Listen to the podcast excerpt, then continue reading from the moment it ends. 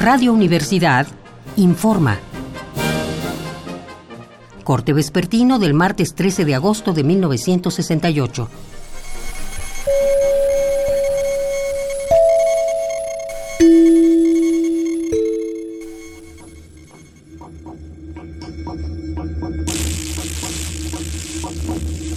Esta tarde se está llevando a cabo la manifestación organizada por el Consejo Nacional de Huelga y por la Coalición de Maestros de Enseñanza Media y Superior Pro Libertades Democráticas.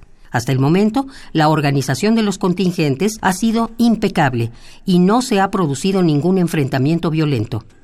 Como estaba planteado, la marcha salió del casco de Santo Tomás.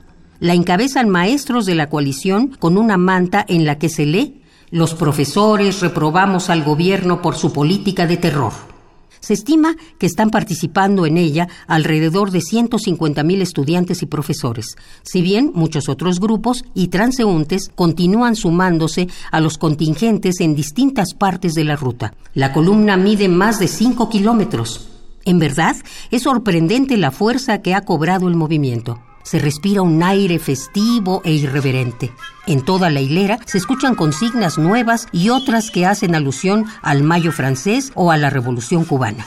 Nuestros reporteros nos informan que al pasar frente a las oficinas de periódicos resonó el grito prensa vendida y que prácticamente desde el inicio uno de los más ocurridos ha sido el de Únete pueblo. Además, es notable la participación de los brigadistas, quienes procuran mantener el orden entre los estudiantes. En estos momentos, quienes dirigen la manifestación se encuentran muy cerca de llegar al Zócalo.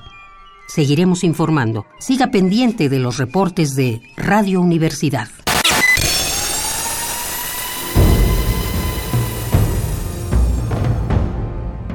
M68 50 años del movimiento estudiantil.